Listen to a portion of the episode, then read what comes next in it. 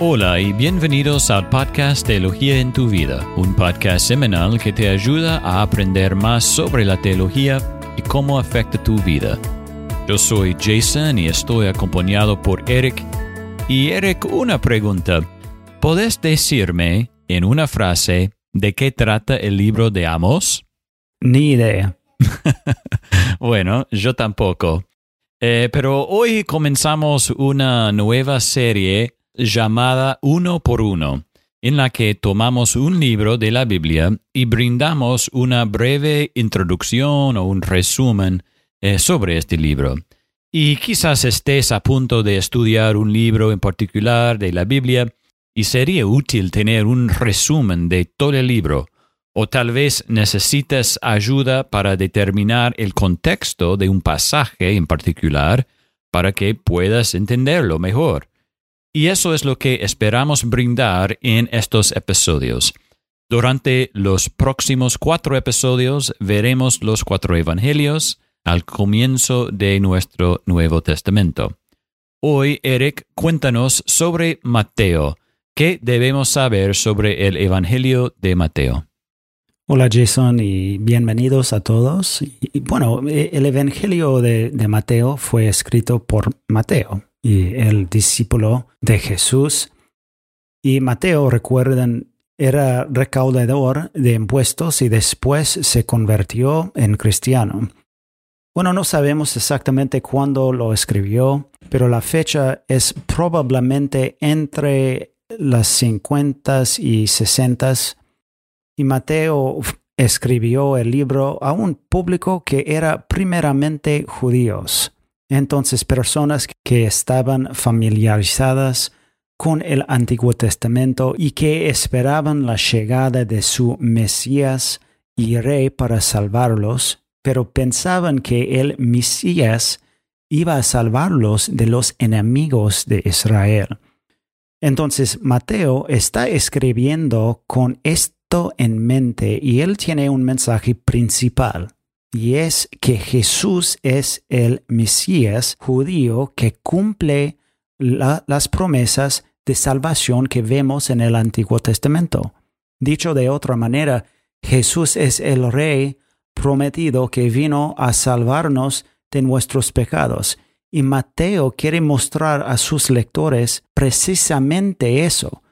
De hecho, Jason, Mateo empieza su libro en esta forma con Mateo capítulo 1, versículo 1, libro de la genealogía de Jesucristo, hijo de David, hijo de Abraham. Cuando decimos la palabra Cristo, ¿qué queremos decir? Eh, no es el apellido de Jesús, e, es un título. Significa que es el ungido, el Mesías, y es el rey prometido de Israel para salvar a la humanidad de su pecado. Por ejemplo, en Mateo capítulo 2 dice, cuando lo oyó al rey Herodes, se turbó y toda Jerusalén con él.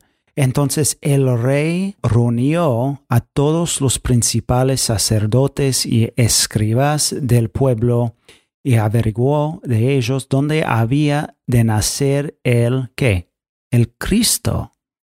Entonces Jesús es el rey. Jason, también cuando leemos la frase hijo de David, como ya leímos, ¿qué se relaciona con esta idea de que Jesús es el rey prometido? Bueno, por lo tanto, si, si, uno de los puntos principales de Mateo es mostrar que Jesús es el rey de Israel que vino a salvarnos de nuestro pecado, entonces debemos esperar que demuestre este punto a través del libro. Y eso es exactamente lo que vemos.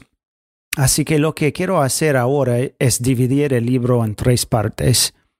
Primero, vemos capítulos 1 a 4, a 4 versículo 11. Y este sirve como una introducción y vemos las genealogías y aunque a muchos les parezcan aburridas, en realidad cumplen una función importante para demostrar que Jesús es el Mesías prometido y que Dios es fiel para cumplir sus promesas.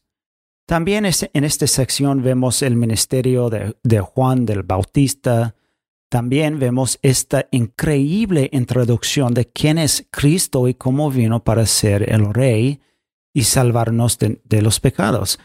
Podemos ver en Mateo capítulo 1, versículo 21, donde dice, y dará a luz un hijo, y le pondrás por nombre Jesús, porque él salvará a su pueblo de sus pecados. Todo esto sucedió para que se cumpliera lo que el Señor había hablado por medio del profeta, diciendo, He aquí, la Virgen concebirá y dará a la luz un hijo, y le pondrán por nombre Immanuel, que traducido significa Dios con nosotros.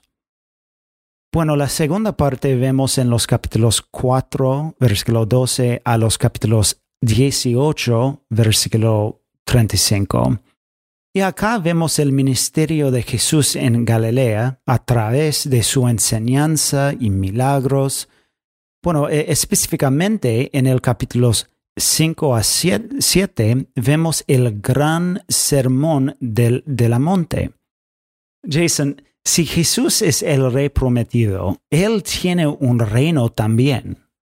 E, entonces, esta enseñanza que encontramos en capítulos 5 a 7 tiene como objetivo mostrar la vida bajo su reino. Vemos la importancia de ser sal y luz, como Cristo vino a cumplir la ley. Y Jesús enseña sobre las actitudes del corazón, como la ira y la lujuria y, también el amor a nuestros enemigos. Y acá Jesús también nos enseña cómo orar y ayunar. Jason, todo esto es para mostrarnos cómo es la vida en el reino de Dios. Bueno, en, en, los capítulos 8 a 9 vemos su autoridad como el rey de Israel a través de su poder. Por lo tanto, lo que estoy diciendo es que vemos una transición. Jesús está enseñando menos en estos próximos capítulos y ahora está demostrando su poder como rey a través de milagros. Por ejemplo, Jesús calma la tormenta en el capítulo 8 y, sana a personas endemoniadas y sana a un paralítico y mucho más.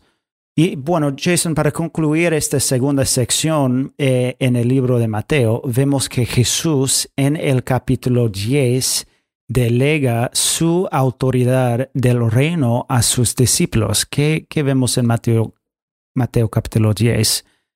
Él dice, llamando a sus doce discípulos, Jesús les dio poder sobre los espíritus inmundos para expulsarlos y para sanar toda enfermedad y toda dolencia.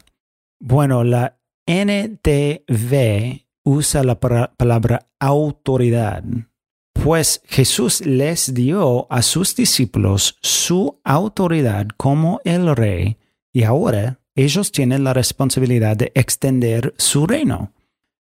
Bueno, continuando a la última sección en los capítulos 19 a 28, vemos el ministerio de Jesús en Judea y Jerusalén.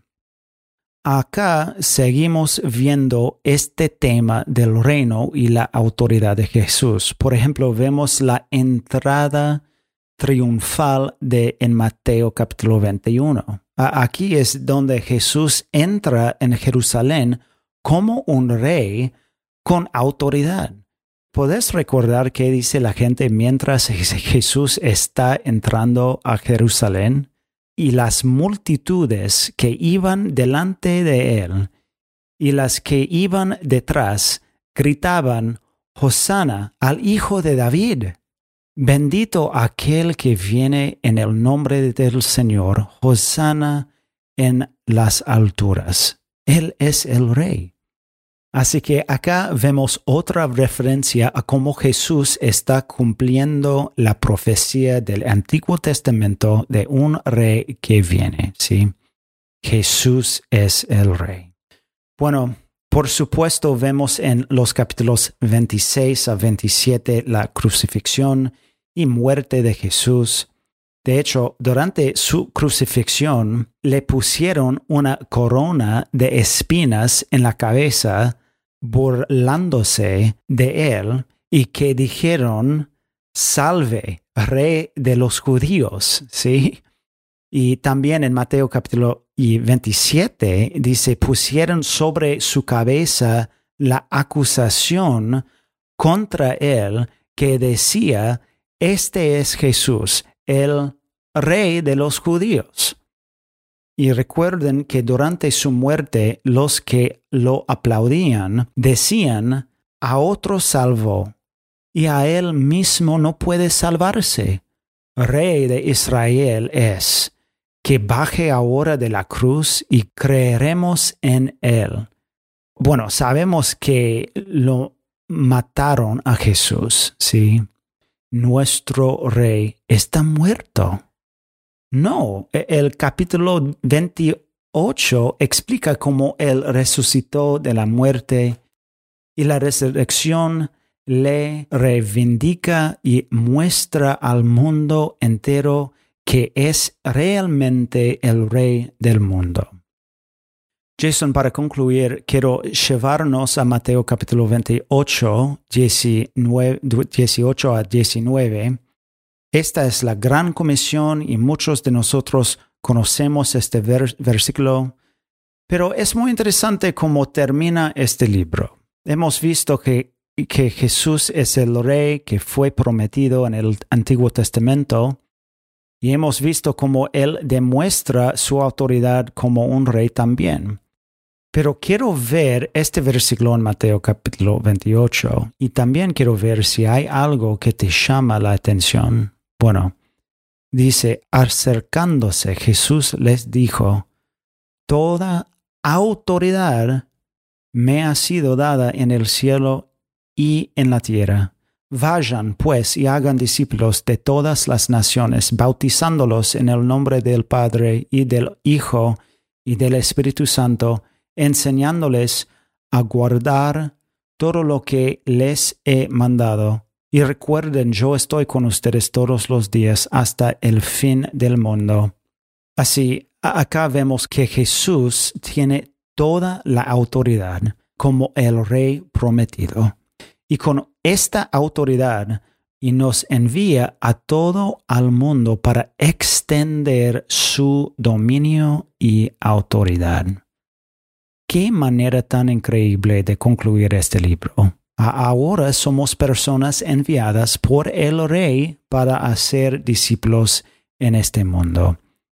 Jason, este libro nos muestra cómo el rey de Israel vino como los israelitas estaban esperando, pero no en la forma que pensaban, no para vencer a sus enemigos de Israel, sino para salvarnos de nuestros pecados.